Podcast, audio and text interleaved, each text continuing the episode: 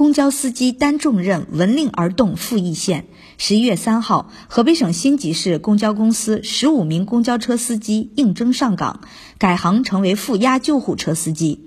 他们将驾驶负压救护车奔赴抗击疫情最前线，为转运密接、次密接人员及发热病人提供最为坚实的运力保障和支撑。十一月三号上午九时许，辛集市公交公司接到市防控办紧急通知，需要临时组建一支负压救护车司机队伍，参与密接、次密接人员及发热病人的转运工作。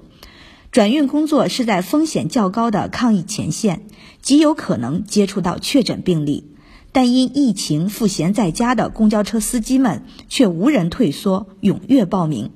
短短一个小时内，一支由十五名公交司机组成的应急负压救护车司机小分队便诞生了。辛集市三路公交车驾驶员王远，我是辛集市城市公交公司一名司机。今天上午九点，我们接到通知，去疫情一线去开救护车工作。呃，看到信息后，我比较激动，于是我报了名，能为自己的家乡，能为辛集市。抗疫情工作出一份力，我感到特别自豪。辛集市三路公交车驾驶员刘英，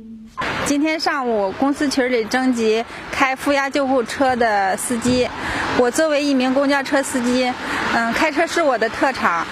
嗯，所以我就报名参加了这次工作。我愿意为全市疫情防控工作出一份力。据了解，这支小分队的成员均持 A 型驾驶证，在安全驾驶方面具有丰富的经验。他们将带着必胜的信念出征，带着高度的责任感去践行使命，为抗击疫情添油助力。辛集市公交公司调度员赵勇：我们保证完成上级交给的任务，为抗击疫情贡献自己的力量。新华社记者张硕，报道员李秋华，河北报道。